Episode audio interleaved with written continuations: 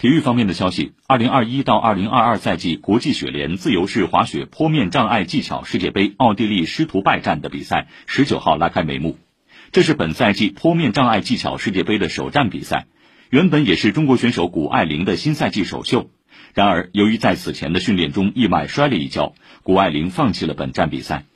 接下来谷爱凌将前往美国如无意外她将参加十二月初举行的大跳台世界杯。